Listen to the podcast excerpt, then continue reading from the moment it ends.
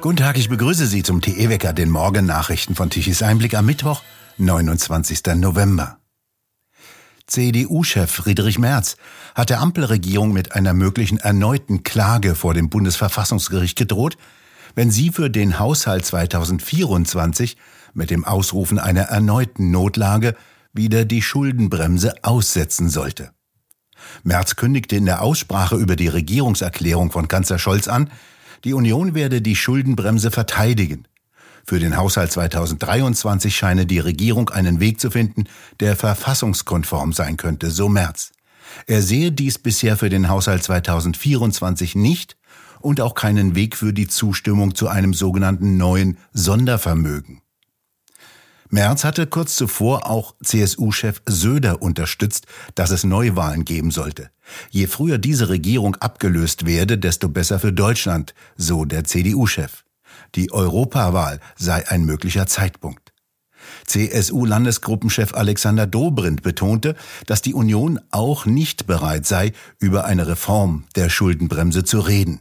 Mit der Union gebe es keine Veränderung an der Schuldenbremse, sagte er zu Überlegungen in CDU-CSU durch eine Veränderung etwa Investitionen sicherzustellen.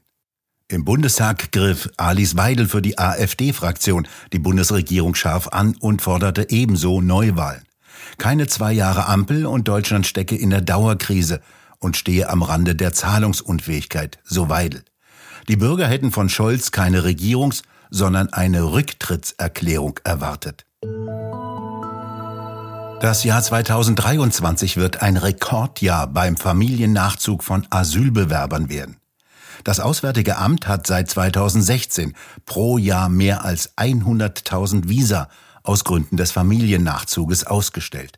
Ausnahme das Corona-Jahr 2020. Dies ergibt sich aus der Antwort der Bundesregierung auf eine Anfrage des AfD-Bundestagsabgeordneten Götz Frömming. 2022 waren es über 117.000 Familiennachzügler und bis Ende Oktober 2023 schon über 113.000. Damit erreiche der jährliche Familiennachzug die Dimension einer Großstadt, so Götz Frömming, der parlamentarische Geschäftsführer der AfD-Bundestagsfraktion. Jahr für Jahr seien dies über 100.000 Menschen. Die würden nicht von der allgemeinen Asylbewerberstatistik erfasst, sondern kämen noch zusätzlich in das Land. Ein großer Teil von ihnen werde von der Allgemeinheit versorgt werden müssen. Die Migrationspolitik der Bundesregierung laufe völlig aus dem Ruder, so Frömming. Der Lkw-Fahrer, der im Sommer in Stralsund bei einer Straßenblockade einen der Klimaextremisten angefahren hatte, wurde gestern freigesprochen. Vor einer Straßenblockade musste der Fahrer seinen LKW stark abbremsen, stieg aus seinem Lastwagen und zog einen Extremisten von der Straße auf den Bürgersteig. Danach setzte er sich wieder in seinen Lastwagen und fuhr langsam an. Er bemerkte nicht, dass sich der Extremist unmittelbar rechts vor seinen Lastwagen wieder hingehockt hatte. Der Fahrer fuhr langsam ein paar Meter vor und schob ihn dabei etwas nach vorn. Verletzt wurde dabei niemand. Der Berufskraftfahrer, der sein Geld mit dem Fahren von Lastwagen verdient, sollte zu einem Jahr Führerscheinentzug und 5400 Euro Strafe verurteilt werden. Seine Spedition entließ ihn. Sein Anwalt legte Einspruch ein. Bei der Verhandlung gestern ergab ein Gutachten, dass eine sichere Erkennbarkeit aus seinem Führerhaus nicht nachweisbar ist. Deshalb entschied das Gericht, dass der Lkw-Fahrer wieder fahren darf. Er bekam seinen Führerschein sofort zurück. Bei der Fahrt hatte er Gase für medizinische Operationen zu transportieren, die er pünktlich abzuliefern hatte. Lange hat das Bundesverfassungsgericht in Karlsruhe nichts mehr hören lassen in Sachen Klagen gegen die Bundestagswahl in Berlin. Der Staatsrechtler Ulrich Vosgerau vertritt Leser von Tichys Einblick vor dem Bundesverfassungsgericht. Jetzt hat das Gericht sich zumindest einmal wieder geäußert. Herr Vosgerau, was hat es denn gesagt? Das Bundesverfassungsgericht hat jetzt angekündigt, dass es am 19. Dezember eine Entscheidung verkünden wird über die Wahlprüfungsbeschwerde der CDU-CSU-Bundestagsfraktion. Diese war ja schon vor einiger Zeit vor dem Bundesverfassungsgericht mündlich verhandelt worden, was eher ungewöhnlich ist bei Wahlprüfungsbeschwerden. Und sie wurde eben auch stellvertretend behandelt für die sehr vielen Wahlprüfungsbeschwerden, die aufgrund des Berliner Wahlchaos eingereicht worden sind. Darunter war ja auch eine der AfD-Bundestagsfraktion und darunter sind eben auch zwei Wahlprüfungsbeschwerden äh, von zwei Tichy-Lesern, die ja sich seinerzeit dem ähm, Aufruf der Atlas-Initiative angeschlossen hatten, doch nach Möglichkeit Einspruch gegen die Berliner Wahlen einzulegen. Also am 19. Dezember werden wir jetzt was erfahren. Natürlich entzündet sich jetzt schon eine Kritik daran, dass das Bundesverfassungsgericht so lang zu einer Entscheidung gebraucht hat. Denn wenn die dann am 19. Dezember also entscheiden, dann können ja Wiederholungswahlen in Berlin, also frühestens Anfang des kommenden Jahres 2024 vielleicht stattfinden, vielleicht so im Februar 24, wenn die sehr zügig sind. Und dann ist ja die Legislaturperiode schon mehr als, als, als halb herum gelaufen. Nur ist es so, auf Bundesebene, weil es ja um die Wiederholung der Bundestagswahl geht, die Abgeordnetenhauswahl ist ja schon lang, längst wiederholt worden im letzten Februar, da ist es halt so, dass immer der Bundestag vorgeschaltet werden muss. Und der Bundestag, der dann in eigener Sache entscheiden muss und dann gesagt hat, es wird nur in 431 Wahllokalen äh, gewählt, mehr nicht ähm, der entscheidet in eigener Sache, der verschleppt die Sache auch immer ein bisschen. Aber das Bundesverfassungsgericht, das hat jetzt auch ein Jahr sich immerhin Zeit gelassen. Ja, und am 19. Dezember werden wir jetzt was hören. Aber das bedeutet, dass möglicherweise im Bundestag zu Unrecht zum Beispiel die Partei Die Linke sitzt. Denn eine Neuwahl in diesen äh, Berliner Wahlbezirken hätte ja durchaus das Potenzial, dass die Linke aus dem Bundestag rausfliegt.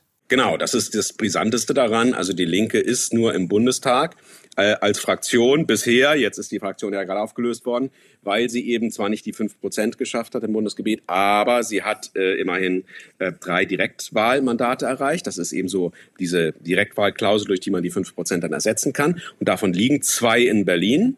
Und wenn auch nur eine eines der beiden Berliner Direktwahlmandate der Linkspartei verloren geht, dann würde sie eben ab dem Tag der Neuwahl gar nicht mehr dem Bundestag angehören. Dann würden alle rausfliegen, denn alle, die da sind, sind da nur aufgrund von drei Direktmandaten und die sind alle weg, wenn eins, eins der Direktmandate dann also wegfallen würde. Nur noch sehr wenig Häuser und Wohnungen werden sogenannt energetisch saniert. Wie das Bundesamt für Wirtschaft und Ausfuhrkontrolle mitteilte, gibt es nur noch wenige Förderanträge für beispielsweise eine neue Wärmepumpe. Insgesamt wurden zwischen Januar und Oktober dieses Jahres rund 76.000 Förderanträge für Wärmepumpen gestellt. Im Vergleichszeitraum des Vorjahres waren es insgesamt rund 316.000 Anträge. Nur noch 6.800 Anträge gab es allein in diesem Oktober. Ebenso ist der Absatz von Wärmedämmungen eingebrochen.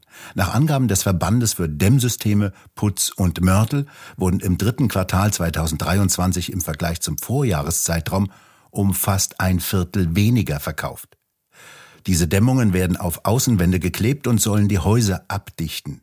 Sie sorgen sehr häufig für Schimmelbildung an den kalten Außenwänden. Im ersten Quartal dieses Jahres war der Absatz im Vergleich zum Vorjahreszeitraum um gut 17 Prozent eingebrochen, im zweiten Quartal um 13,5 Prozent. In diesem Jahr werden nach Berechnungen des Verbandes nur 29 Millionen Quadratmeter neu gedämmt. Im vergangenen Jahr waren dies noch 36 Millionen Quadratmeter Gebäudefläche. Der französische Reifenhersteller Michelin will seine Fabriken in Trier und Karlsruhe bis 2025 schließen. Im Werk Homburg würden Teile der Produktion beendet. Dies berichtet die Welt. Zuvor hatte bereits der US-Reifengigant Goodyear angemeldet, er werde seine Produktion in Fulda und Fürstenwalde ebenso beenden. Laut Michelin verliere der Konzern durch importierte Budgetreifen Marktanteile.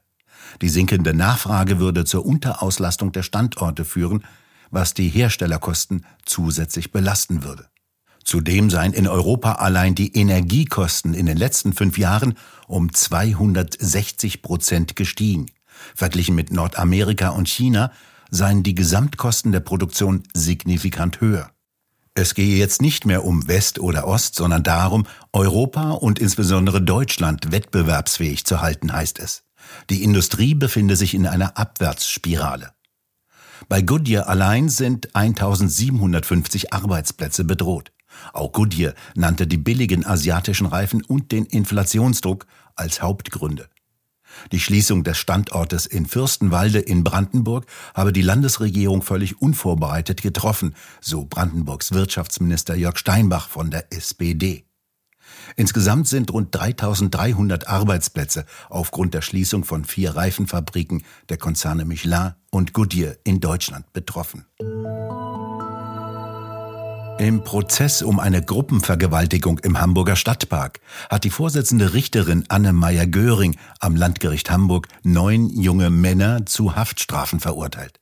Ein zehnter Angeklagter wurde freigesprochen. Die Jugendstrafen von ein bis zwei Jahren für acht Angeklagte wurden zur Bewährung oder zur sogenannten Vorbewährung ausgesetzt.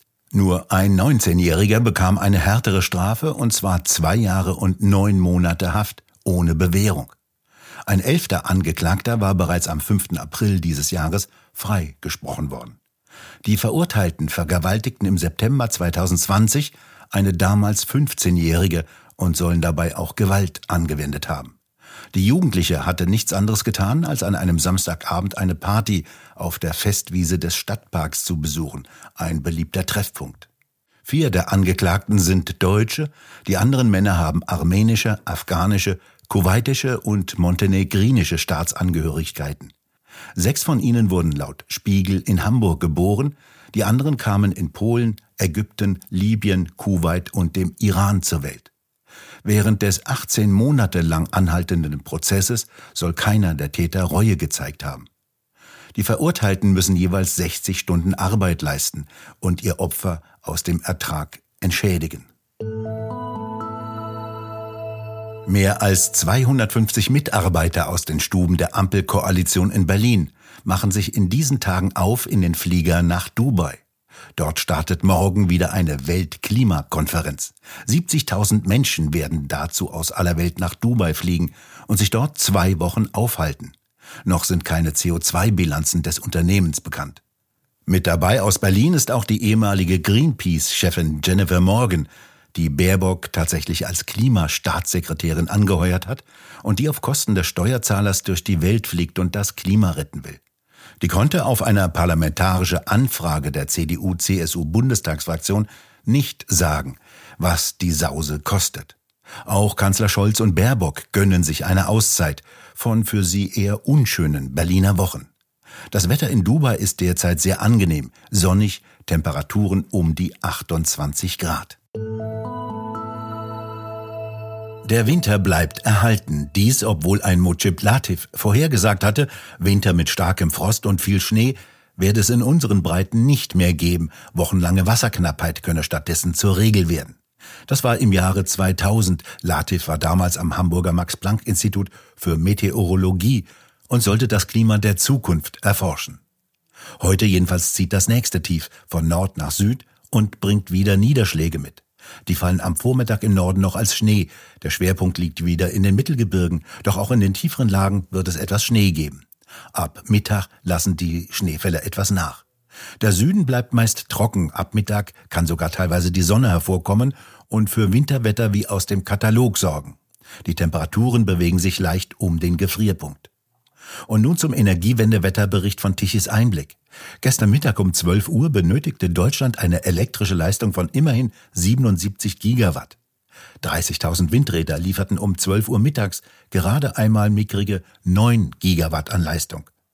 Die 2,6 Millionen Photovoltaikanlagen im Land waren für 3,7 Gigawatt an Leistung um 12 Uhr mittags gut. Und ab 14 Uhr kam dann nichts mehr. Die konventionellen Kraftwerke lieferten 49 Gigawatt an elektrischer Leistung um 12 Uhr. Gut, dass die Nachbarländer noch Leistung liefern konnten. Um 12 Uhr mittags kamen 6 Gigawatt über die Grenzen. Dies kostete Deutschland einen Preis von satten 135 Euro pro Megawattstunde. Energiewende war schon immer etwas teurer.